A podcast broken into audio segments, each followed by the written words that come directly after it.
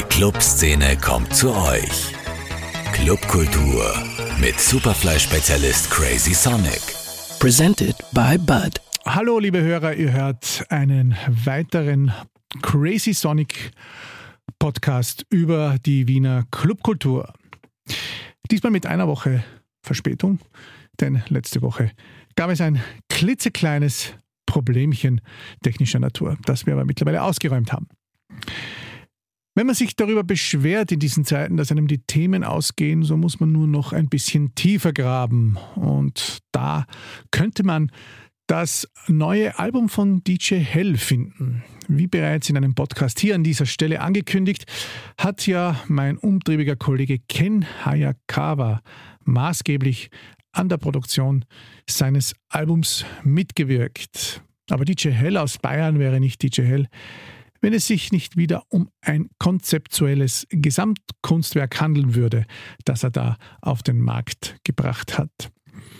Diesmal widmet sich der Urbayer aus Altenmarkt mit seinem neuen Album House Music Box, Klammer Past, Present and No Future, der Entstehung und Weiterentwicklung der Hausmusik, ausgehend von Chicago, Detroit und New York City in den späten 80ern. Inspirationen und Referenzpunkte geben die Heroen in dieser Dekade, wo Frankie Knuckles, Ron Hardy oder Lil Louis die Weichen legten. Dazu gibt es dann eine tanzbare Geschichtsstunde und ein tolles Cover des deutschen Malers und Performance-Künstlers Jonathan Robin Mees. Mehr möchte ich aber noch nicht verraten. Es gab ja schon einige Abhandlungen in den Medien, denn es ist ja geplant und erwünscht, dass der Meister hier in diesem Podcast mir einmal Rede und Antwort steht. Viele heimische Künstler versuchen sich nun in Produktionen ohne Deadline. Es sei denn, man versteht Deadline im Moment als zynisches Wortspiel, denn eine Besserung der bleiernen Situation ist noch lange nicht in Sicht. Aber es gibt auch eine andere Neuigkeit, nämlich, dass am Kobenzel ein, wie es im Kurier hieß, Motto am Berg entstehen wird im Jahr 2022. Denn Bernd Schlacher übernimmt das Schlossrestaurant Kobenzel und wird es völlig in neuem Gewand erstrahlen lassen. Wir alle erinnern uns noch an zwei durchtanzte Saisonen am Kowenzel, an viel Schweiß, an bröckelnde Wände und am Ende an böse Nachbarn, die immer mehr und mehr die Lautstärken drosselten. Als damit dann 2018 Schluss war, fiel das ehrwürdige Gebäude erneut in einen Dornröschenschlaf, da der ursprünglich vorgesehene Pächter Martin Rohler im Zuge der Corona-Krise nun der Stadt Wien als Vertragspartner abgesprungen war. Aber nun holte man mit Bernd Schlacher wohl den Bromi-Gastronomen und wer ihn kennt, weiß, dass hier wohl keine halben Sachen entstehen werden. Ob es jemals wieder Partys, wie wir sie kannten, am Berg geben wird, bleibt abzuwarten. Vorerst muss auf jeden Fall einmal viel investiert werden, ehe dann im Herbst 2022 eröffnet werden kann. Aber die Hoffnung, dass es wieder einmal zu, sage ich mal, gediegenen Events dort kommen wird, lebt zumindest weiter. Ja, die Clubs liegen ja schon lange im Sommer, Herbst und Winterschlaf, möchte man fast sagen, und haben sich längst damit abgefunden, wohl auch noch länger nicht in Betrieb gehen zu können. Das Werk in der Spittelau gilt schon lange als Wiens bester Mittelclub, wenn ich das mal so unter Anführungszeichen betiteln darf. Nicht zu groß, nicht zu klein, nicht zu schick, nicht zu versifft. Besonders die jüngere Partycrowd hat sich in den zwei Floor Club neben der grellen Forelle verliebt und frequentiert ihn seit Jahren äußerst regelmäßig. Auf teure Megabookings kann dabei getrost verzichtet werden. Brands wie Hausgemacht, Fitten Plus, Ananas und viele andere funktionieren auch mit heimischen Kräften hervorragend. Der streitbare Betreiber Stefan Sturzer AK Stitzwien, jeder kennt, konnte bis jetzt eine gesunde Mischung aus Fremd- und Eigenbrands als Basis des Erfolges nennen. Ja, und so mutierte die Spittelau in den letzten beiden Jahren zum Hotspot der Wiener Elektronikszene. Werk oder Forelle? Es ist ab und an eine Prestigefrage und auch eine Budgetfrage. Zuletzt hat Stitz viele Interviews gegeben und gilt als kämpferischer Vorreiter der gebeutelten Clubszene. Am Anfang hieß es, dass er nicht sicher sei, ob er so lange weitermachen könne, doch das wäre schade und mag auch schon wieder überholt sein. Und heute ist er hier bei mir. Servus, Stitz. Hallo Rudi, danke für die Einladung. Freut mich sehr, dass du es geschafft hast. Wir trinken einen Schluck Wasser. Kennst du eigentlich den, den Witz unter äh, Gastronomen, was die letzten Worte vor einer Corona-Infektion sind? Ist das mein Glas oder deines? Aber wir haben es wir streng getrennt. Ja, lieber Stitz, ähm, einmal so ganz kurz an ähm, dich jetzt. Magst du den Hörern von Superfly, meinem Podcast, eine kurze Biografie von dir präsentieren? Wie bist du eigentlich in den Clubbetrieb, in diesen Clubzirkus gekommen und wie ist die Geschichte deines Clubs, dem Werk? So in ganz kurzen Worten. Wow, ganz kurz, das ist eh schon herausfordernd, weil das Werk wieder nächstes Jahr schon 15. Ähm, ganz kurz, ich komme aus, ich komme aus Oberösterreich, ähm, aus Ried im Ingreis. Mein Vater hat damals äh, bis zum letzten Jahr einen Kulturverein dort gehabt. Also ich bin eigentlich in das Ganze eingeboren, damit aufgewachsen. So für mich relativ normal und habe schon mit 17 angefangen zum Veranstalten. Mit 20 nach Wien und äh, ja, nachdem mir nichts Besseres eingefallen ist, habe ich äh, da weitergemacht mit Veranstaltungen und habe mich dann mit äh, 25 selbstständig gemacht und äh, mit dem Werk in der Neulerchenfelder Straße begonnen. Das äh, Werk in der Neuleichenfelder Straße war aber programmatisch noch ein bisschen woanders angesiedelt oder war das damals auch schon schwerpunktmäßig elektronisch? Schwerpunktmäßig elektronisches finde ich das Werk bis heute nicht. Also es ist äh, ein Konzept, das äh, Kunst vor Ort sozusagen äh, impliziert. Also wir haben immer Ateliers und äh, Kreativräume vor Ort gehabt, äh, in der Neulerchenfelder Straße sowie auch ähm, jetzt in der Spittelau und ähm, haben von Lesungen bis äh, Ausstellungen sehr viele Konzerte eigentlich bis hin zum Club bunt, sehr buntes Programm. Der Tom Eller vom Flex, vielleicht auch so eine ähnliche Geschichte, war ja ein Punk und blieb im Geiste auch immer einer, der Techno und Elektronik dann nur so lange gemocht hat, solange der Erfolg und die Zahlen gestimmten, doch eigentlich ständig am Rock-Indie festgehalten hat, programmatisch. Glaubst du, dass äh, der Werkweg, der bessere Flex-Weg ist, nämlich eben das, was du jetzt gerade gesagt hast, wirklich dann zu verbinden? Das Flex hätte ja diese Möglichkeiten damals auch gehabt, ohne dass man das jetzt unbedingt werten muss. Ja, schwer zum sagen. Also ich glaube, das Flex hat äh, Wahnsinnszeit gehabt, äh, ist wirklich in Europa super bekannt worden.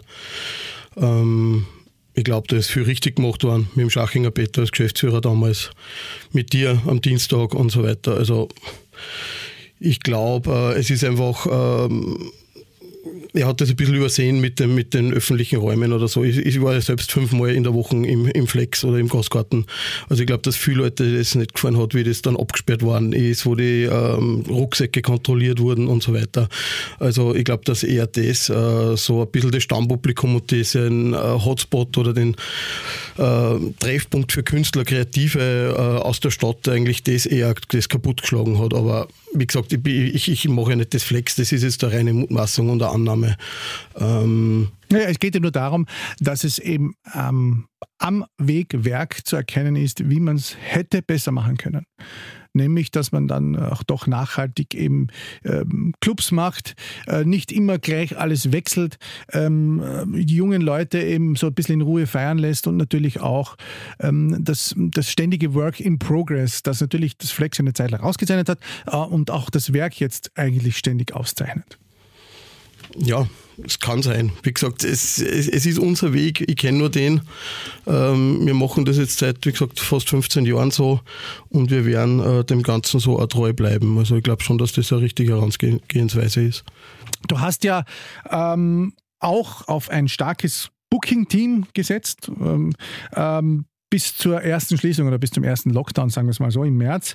Einige haben nun den Club verlassen. Äh, möchtest du diese vakanten Posten eigentlich wieder nachbesetzen? Ähm, ja, der Johannes hat aufgehört im, im März bei uns äh, als Booker. Ähm, es wird sich jetzt, äh, er hat einen super Job gemacht, er hat auch die ganzen Agenturen Barracuda Ekedia ins Haus gebracht, äh, mit denen wir bis jetzt noch arbeiten. Ansonsten ähm, hat er das Werkstatt Raum entwickelt sozusagen. Ähm, da haben wir nach wie vor den Josef im Haus. Der wird sicher wieder mit mir eigene Reihe machen. Und äh, alles, was davor jetzt schon war, habe ich ja eigentlich auch ich damals reinbracht an Clubs. Also diese Räder, die bleiben eh gleich und ergänzt natürlich wieder mit guten Konzertreihen und, und Kunst- und Kulturgeschichten. Gab es also sozusagen keine Störgeräusche, die danach hallen ähm, nach, dem, nach dem ersten Lockdown, wo ja doch natürlich auch die Leute dann teilweise ähm, ja auch quasi gehen mussten, weil es ja keine Alternativen gegeben hat? Ja, na, war natürlich nicht schön, muss man wirklich sagen. Und äh, wir haben uns da zusammengesetzt. Wir waren sicher der erste Club, glaube ich, auch der Mittwoch schon ausgeschickt hat. Wir schließen das. Wir nehmen diese Möglichkeit, die Woche nur äh, zu Ende feiern mit 100 Personen gar nicht. Äh, äh, haben wir gar nicht in Betracht gezogen, einfach weil man ja das Virus noch nicht einmal kennt hat, wie sich das auswirkt, wie, wie schlimm das ist. Also wir wollten da auch überhaupt nichts riskieren ähm, und haben uns dann einfach äh, in der Gruppe mit alle Angestellten darauf geeinigt, wie wir es machen und so haben wir es gemacht. Ja.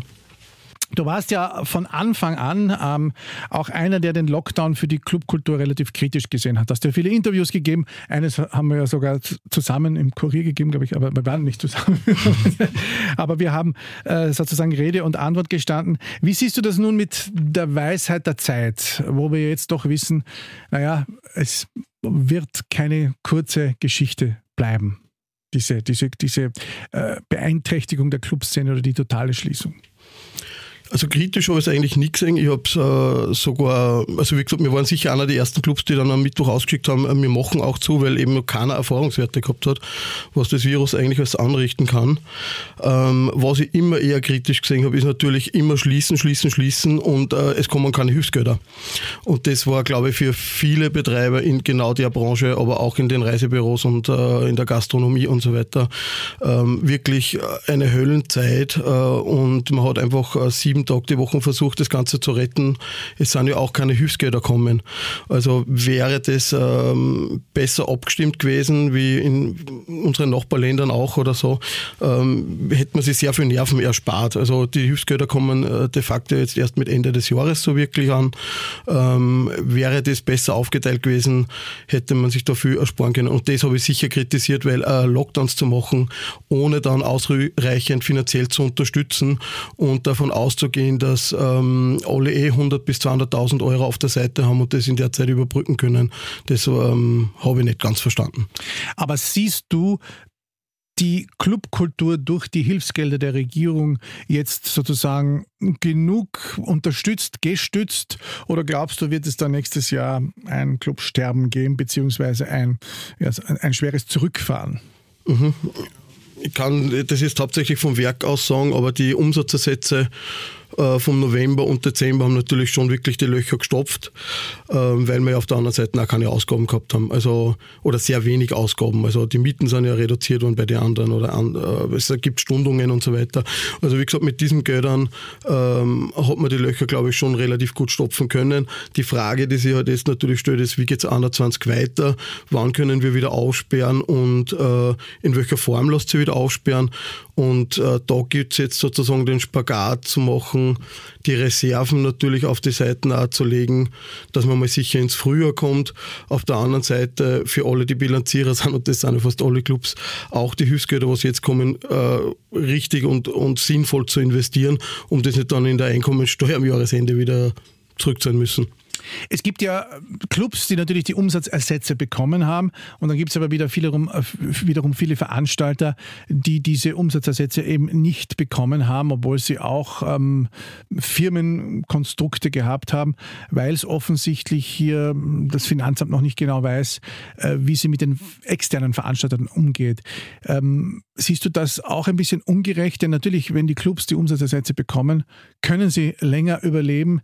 Äh, viele Veranstalter, die sich natürlich darauf verlassen haben, ähm, stehen damit ein bisschen, ähm, ja, sozusagen nicht vor dem Nichts, aber sie müssen sich schwerst umorientieren. Finde ich völlig ungerecht. Also das müsste genauso für Veranstalter, aber auch für ich sage mal, Visualisten und so weiter und so fort. Also alles, was da dran hängt, die Kette ist da sehr lang, äh, die da mitwirkt, dass überhaupt eine Veranstaltung stattfinden kann, von Verleihfirmen bis hin, wie gesagt, Lichttechnik und so weiter und so fort. Also wir wissen das eh, ist eine gleich immer eine sehr personalintensive Branche und äh, ich bin da schon nur der Hoffnung, dass das auch Veranstalter äh, in Anspruch nehmen können. Also das ja, würde man schon tun, erwarten. Es tun sie auch, es tun sie auch. Ich kann es aus eigener Erfahrung sprechen. Aber ähm, noch ist nichts passiert, beziehungsweise sind wir da jetzt ein bisschen ähm, im Zweifel, dass es überhaupt passieren wird, dass eben ähm, gewisse Veranstaltungsfirmen, ich meine, ich glaube, dass große Veranstaltungsfirmen schon was bekommen, aber so kleinere, ähm, die zwar trotzdem ihre Steuern bezahlt haben, offensichtlich da durch den Rost fallen. Und ähm, äh, man hört bis jetzt, also habe ich noch keinen Veranstalter getroffen, der wirklich schon Umsatzersatz bekommen hat. Kennst du ihn? Mm, müsste mit Gerald reden von Van der Hint, aber ich weiß es jetzt persönlich auch nicht, aber ich muss auch sagen, ich treffe gerade sehr, sehr wenig Leute. Also ich bin jetzt da nicht top sehr informiert. Sehr, sehr, sehr lobenswert, sehr, sehr lobenswert. Ähm, ich nehme mal an, ähm, du bist auch nicht einer, ähm, der die Pandemie natürlich in irgendeiner Form bezweifelt. Was sagst du eigentlich, wenn du das Facebook manchmal so durchforstest, wenn du das überhaupt machst? Und es gibt ja doch verhältnismäßig sehr viele DJs, die den obskursten Verschwörungstheorien folgen. Völlig irre. Für mich, also irrsinnig schräg. Ähm, ja, das hat die Pandemie jetzt irgendwie gezeigt, wie viele Querdenker oder ja, Alternativdenkende wir da überhaupt in Europa haben. Ich habe mir immer gedacht, das ist ein Bauernhof mit äh, 20 Schrullis, äh, die dort gatteln und äh, die Sonne anbeten und irgendwie im Glas äh, dann äh, Energie empfangen. Äh, dass das Millionen von Leuten sind, ja, habe ich mir auch nicht gedacht. Ich hoffe schon, dass sie die auch des Besseren belehren lassen. Jetzt haben wir dann eben, jetzt sind wir schon in der zweiten Welle. Es, die Zahlen und Fakten lügen nicht und ich hoffe schon, dass da der andere, die eine oder andere dann doch noch sich äh, bewegt, umzudenken und äh, sich hoffentlich impfen lässt, wenn das heraus ist und ja, die Maßnahmen mittragt. Würdest du, das ist ja auch eine spannende Frage, ähm, da ein Konzept quasi entwerfen für deinen Club, wenn dann die Impfung sozusagen heraus ist, man weiß, sie ist sicher, dass nur mehr geimpfte Leute in den Club können oder tust du dir noch schwer damit? Es gibt ja schon solche Ideen, die entworfen werden, dass man dann wahrscheinlich mit irgendwelchen Barcodes und wie das dann aussieht, wir werden es noch besprechen. Ähm, nur mehr solche Leute dann in den Club können, um das Infektionsrisiko zu senken. Finde ich super, dass du das ansprichst. Haben wir uns schon wirklich auch über, überlegt. Also wir haben uns wirklich schon Gedanken dazu gemacht.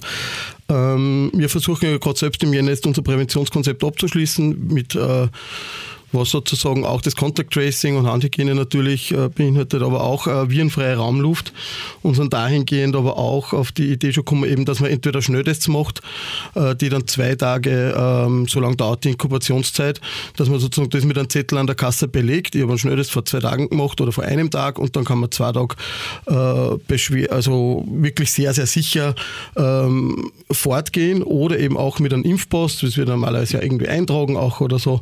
Also über das haben wir uns schon äh, Gedanken gemacht, ausgefeilt und finalisiert ist aber bis dato noch nichts. Es gibt ja auch einen wahren Wettlauf. Es gibt ja auch äh, so einen, einen Testwettlauf. Äh, den einen oder anderen gibt es ja auch aus Österreich. Da haben wir auch schon äh, davon gehört.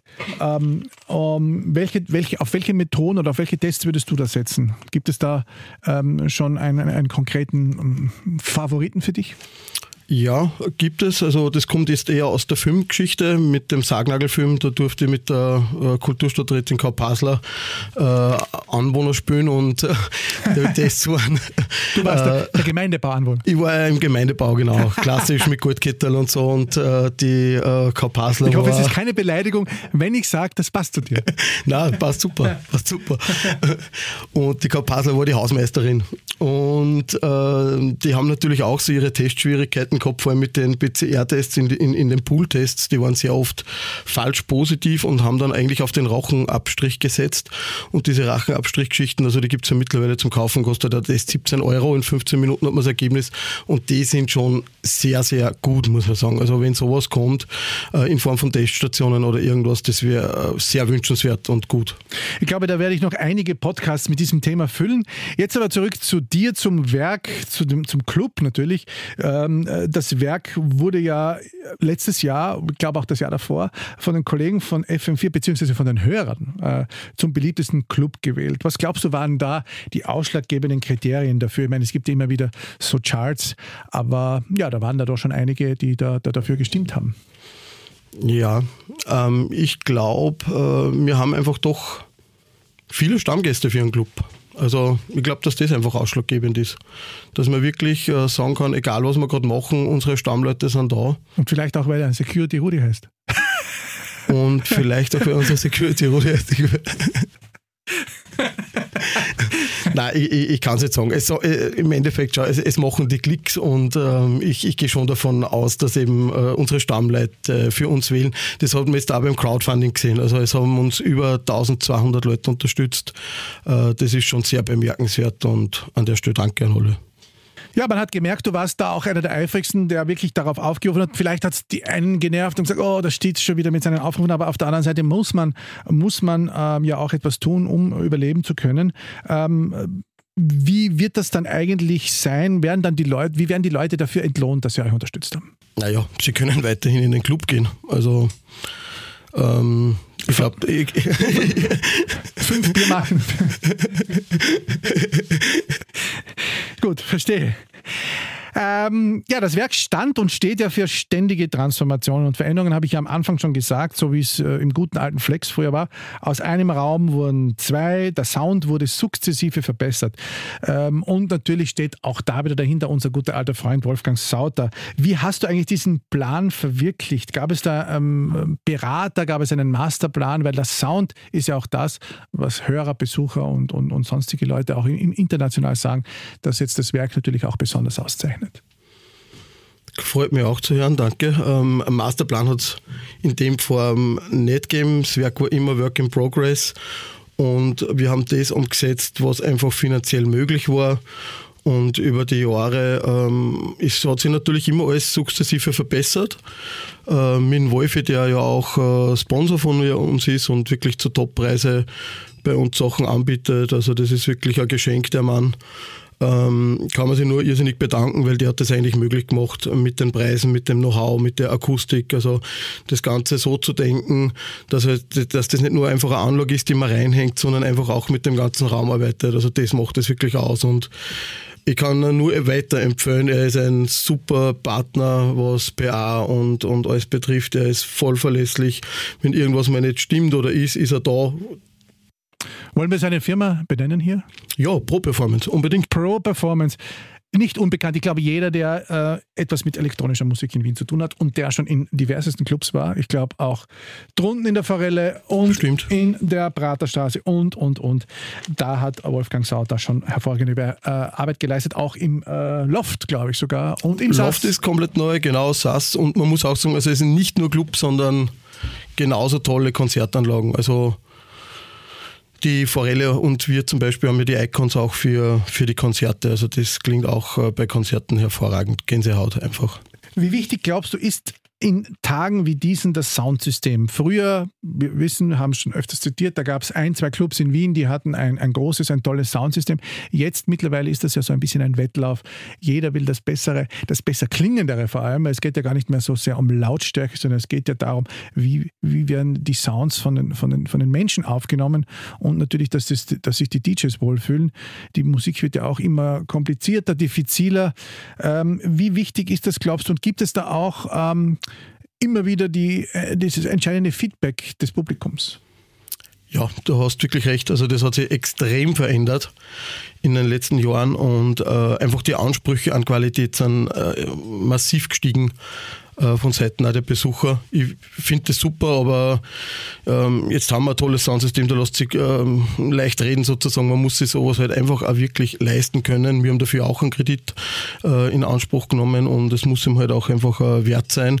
Aber das ist tatsächlich was, das ist in den letzten Jahren total zum Beobachten. Das ist der Trend ähm, auf gute äh, qualitativ hochwertige Speaker und, und, und, und Raumakustik zu setzen und da einfach ein ganz anderes Klangerlebnis einfach auch dem Besucher zu vermitteln.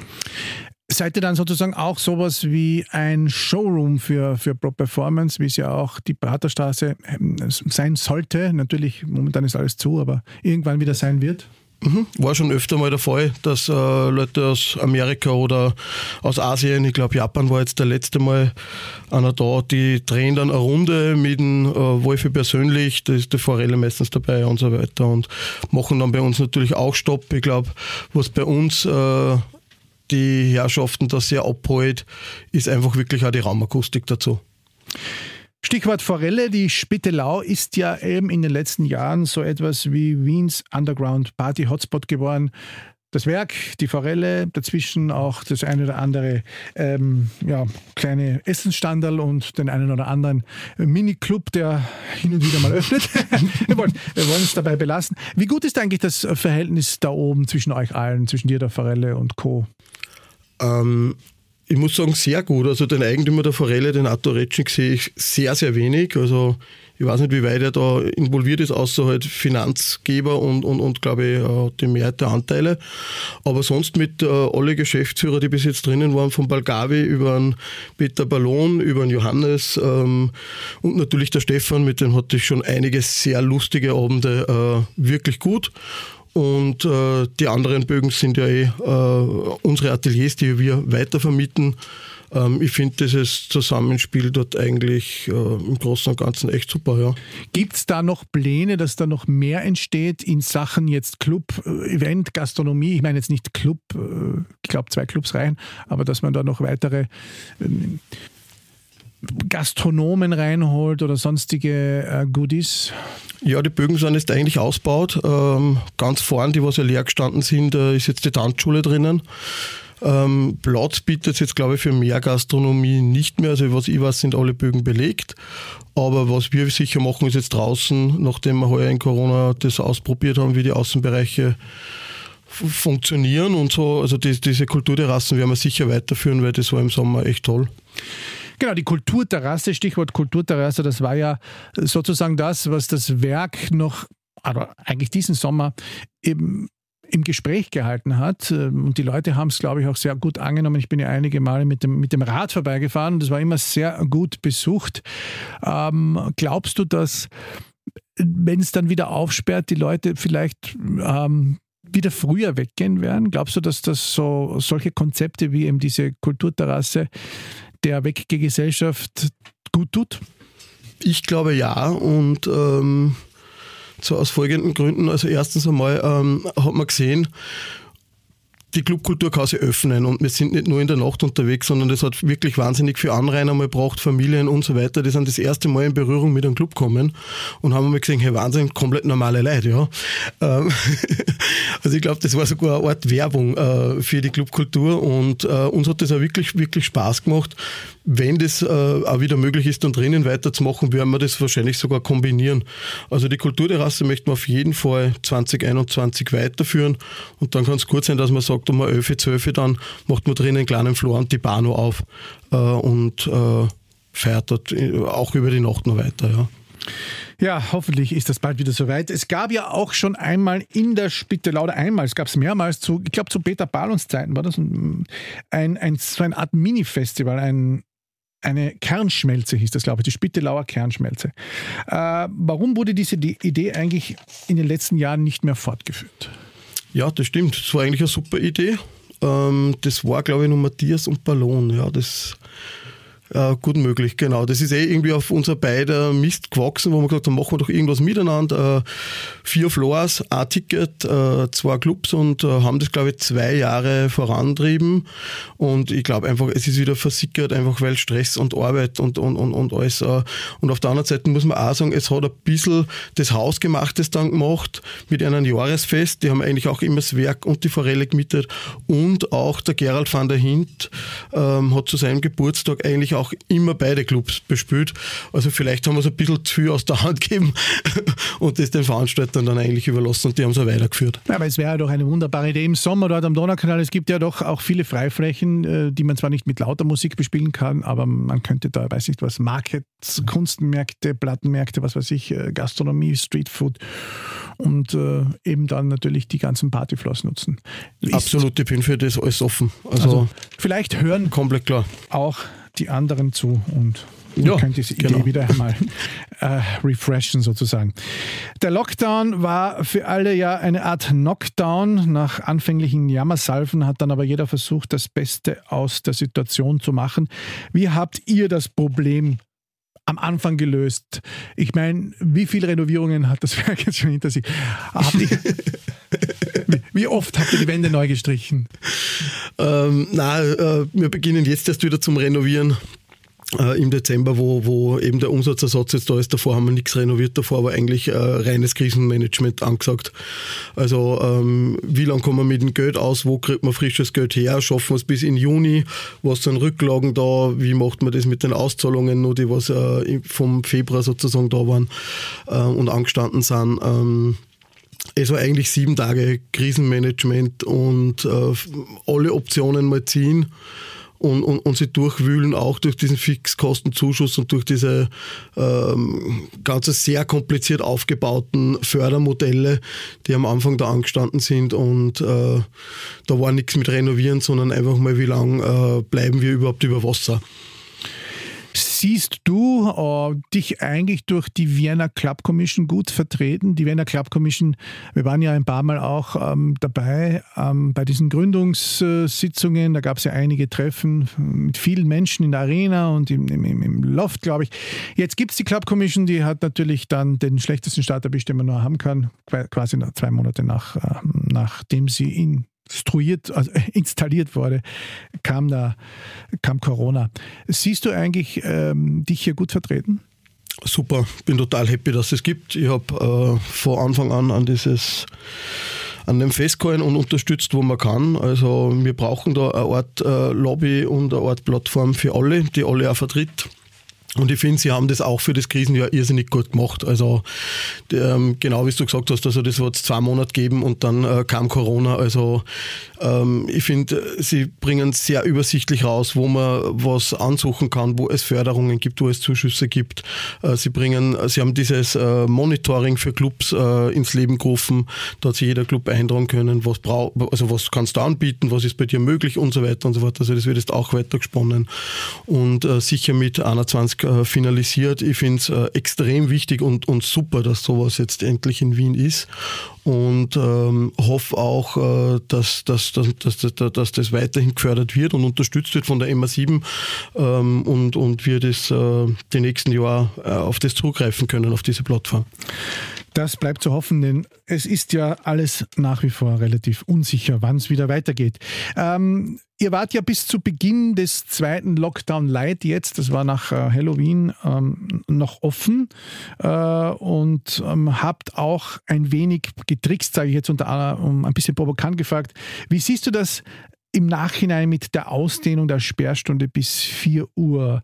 Äh, da gab es ja dann auch so ein bisschen in diesem einen Monat, in dem das gegangen ist, ich glaube, es waren vier oder fünf Wochen, wo man das konnte, da wurde dann ja auch gern von den einen auf den anderen gezeigt und sagt, ihr macht das, weil, ähm, obwohl es ja eigentlich erlaubt war. Wie siehst du das jetzt im Nachhinein? Ähm, wir haben immer um eins zugesperrt. Wir haben zwei Geburtstagsfeiern gehabt, eine mit 80 Personen, eine mit 60. Die war bis 4 Uhr, aber das war im Sommer, also wo sowieso die Lockerungen da waren.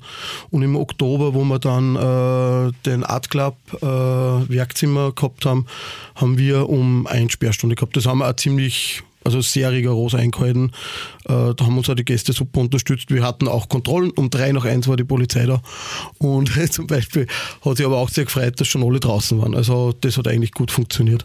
Aber siehst du das im Nachhinein kritisch, dass es manche gegeben hat, die das bis 4 Uhr dann versucht haben? Es gab natürlich auch dort äh, strenge Listenführung und so weiter und so fort.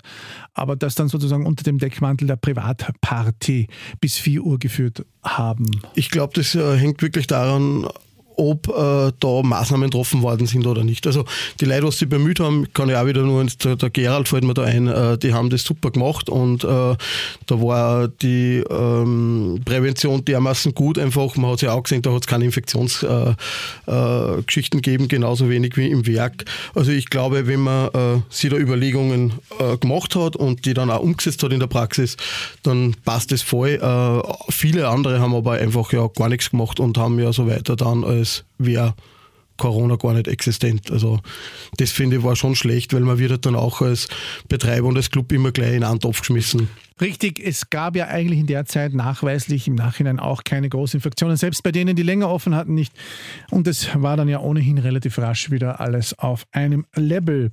Wie ist das denn für dich? Ist der Club für dich Infektionsherd oder sind die Sicherheitskonzepte, die es schon gab, ausreichend? Und welche Verbesserungen siehst du jetzt da?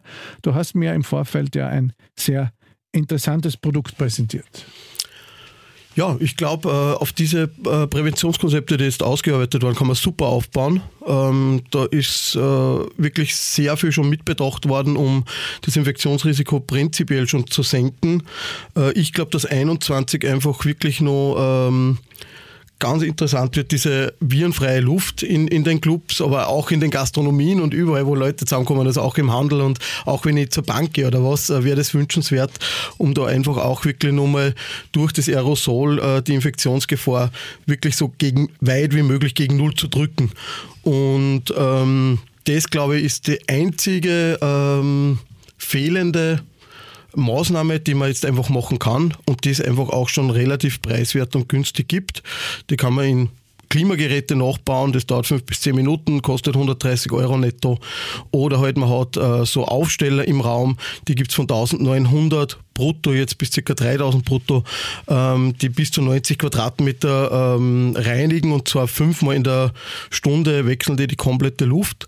Und ich glaube, dass das jetzt so die letzte Maßnahme ist, die man so machen kann zu den wirklich sehr sinnvollen Contact Tracing, Handhygiene, ähm, Beschränkungen sozusagen der Gäste laut Bescheid. Da sage ich immer 50 bis 60 Prozent wären da gut irgendwie von, von der Zulassungskapazität.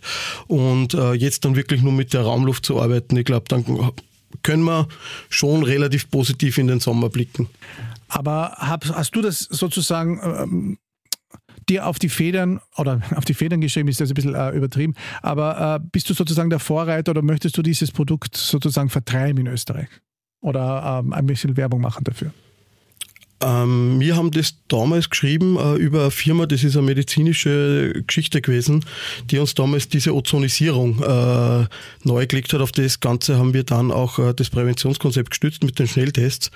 Ähm, das ist dann aber einfach so ausgeartet, dass äh, das einfach nur mehr im medizinischen Bereich äh, machbar ist. Ähm, du, man muss mit dem Ozon relativ aufpassen, man muss das immer sozusagen wieder messen, wie viel Ozongehalt da ist, mhm. da das ab einem gewissen äh, Prozentsatz einfach auch wirklich gesundheitsschädigend ist ist und man braucht in einem Krankenhaus eine tolle Luftaufbereitungssache. Also ich war wirklich mit zig Firmen da in Kontakt. Das eine ist die Ozonisierung, da gibt es die Ionisierung, das bindet sozusagen nur das Virus und es fällt zu Boden, aber dann habe ich es am Schurch und gehe damit heim. Mhm. Also, ich, also und die UVC und UVA-Bestrahlung war ähm, preis-leistungsmäßig sozusagen für mich das äh, preiswerteste und aber auch das effizienteste. Und äh, nachdem jetzt nicht äh, viele Gastronomen und Veranstalter zigtausend Euro auf der Seite liegen haben, weil es so ein tolles äh, Geschäftsjahr war, äh, war mir einfach auch der Preis wichtig äh, und einfach auch das Handling damit. Und äh, ohne, dass man dann wieder mit der MA36 Befunde dort, Befunde da, sondern dass das einfach leicht geht. Und ich habe dazu die Firma gegründet, Stürzer Handel mit UE geschrieben.at und da biete ich drei verschiedene Varianten an. Ich habe da einen Großhändler. Das ist Ganze ist im äh, Technologiezentrum Mittelburgenland entstanden. Da ist auch der Großvertrieb zu Hause und der hat mir sozusagen die Lizenzen gegeben, das äh, in Österreich zu vertreiben. Hauptsächlich Gastronomie, Veranstaltungen, Hotellerie, also auch in meiner Branche da. Und habt ihr das dann auch schon dem Gesundheitsministerium bzw. den Behörden präsentiert? Sind die schon äh, begeistert von dem Produkt? Also wir schreiben jetzt gerade das und adaptieren ähm, das Präventionskonzept dahingehend nach.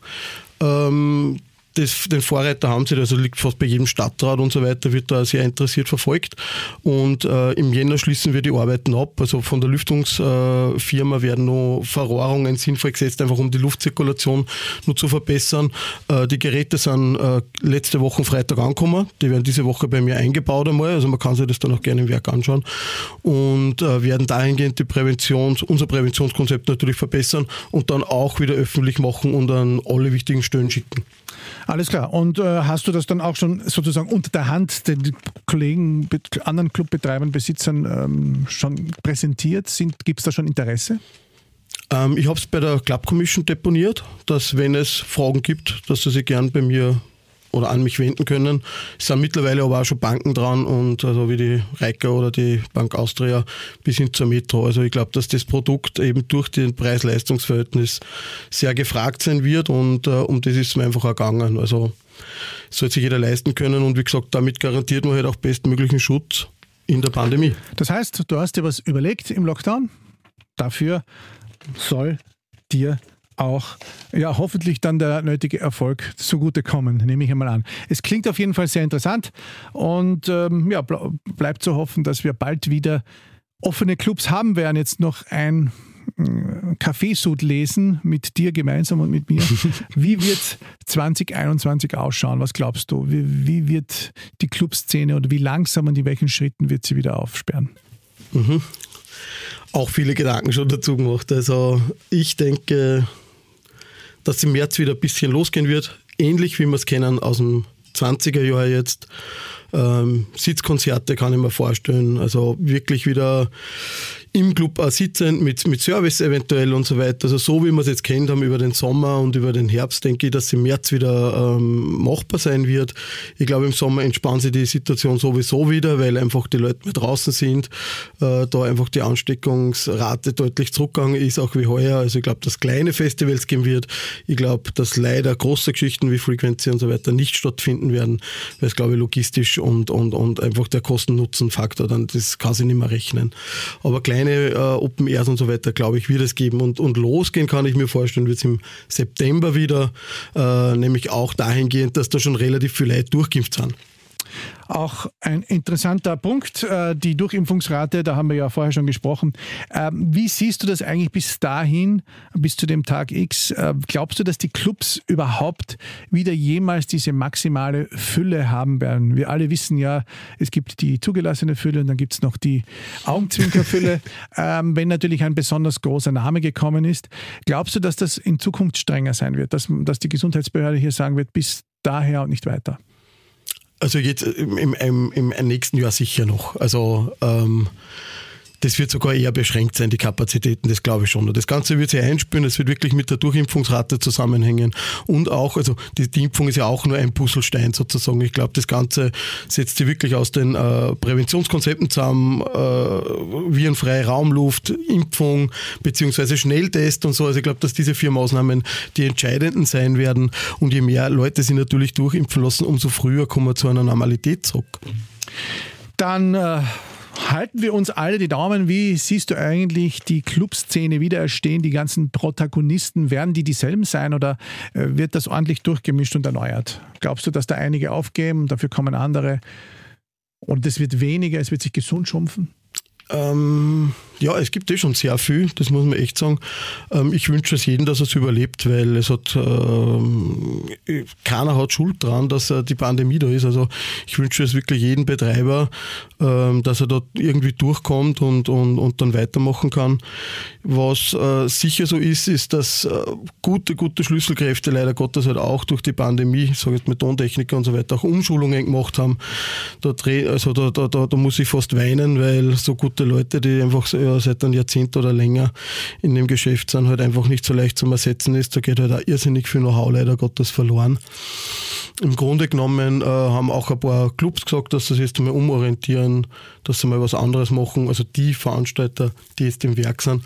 Aber im Prinzip werden wir daran festhalten, an dem, wie wir aufgehört haben. Also die Leute, die wieder äh, wollen und äh, die Leute, die wieder Lust zum Veranstalten haben, sind herzlich willkommen und werden natürlich von Anfang an wieder bei uns einbezogen. Gut, lieber Schitz, danke. Es war ein interessantes, ausführliches Gespräch. Ich wünsche dir und dem Werk und deinem äh, Sicherheitskonzept und deiner neuen Firma alles Gute. Ich glaube, wir werden das auch noch mit viel Spannung verfolgen und vielleicht sehen wir uns ja mal wieder hier und reden dann in einem halben Jahr oder einem Dreivierteljahr darüber, wie sich das Ganze entwickelt hat.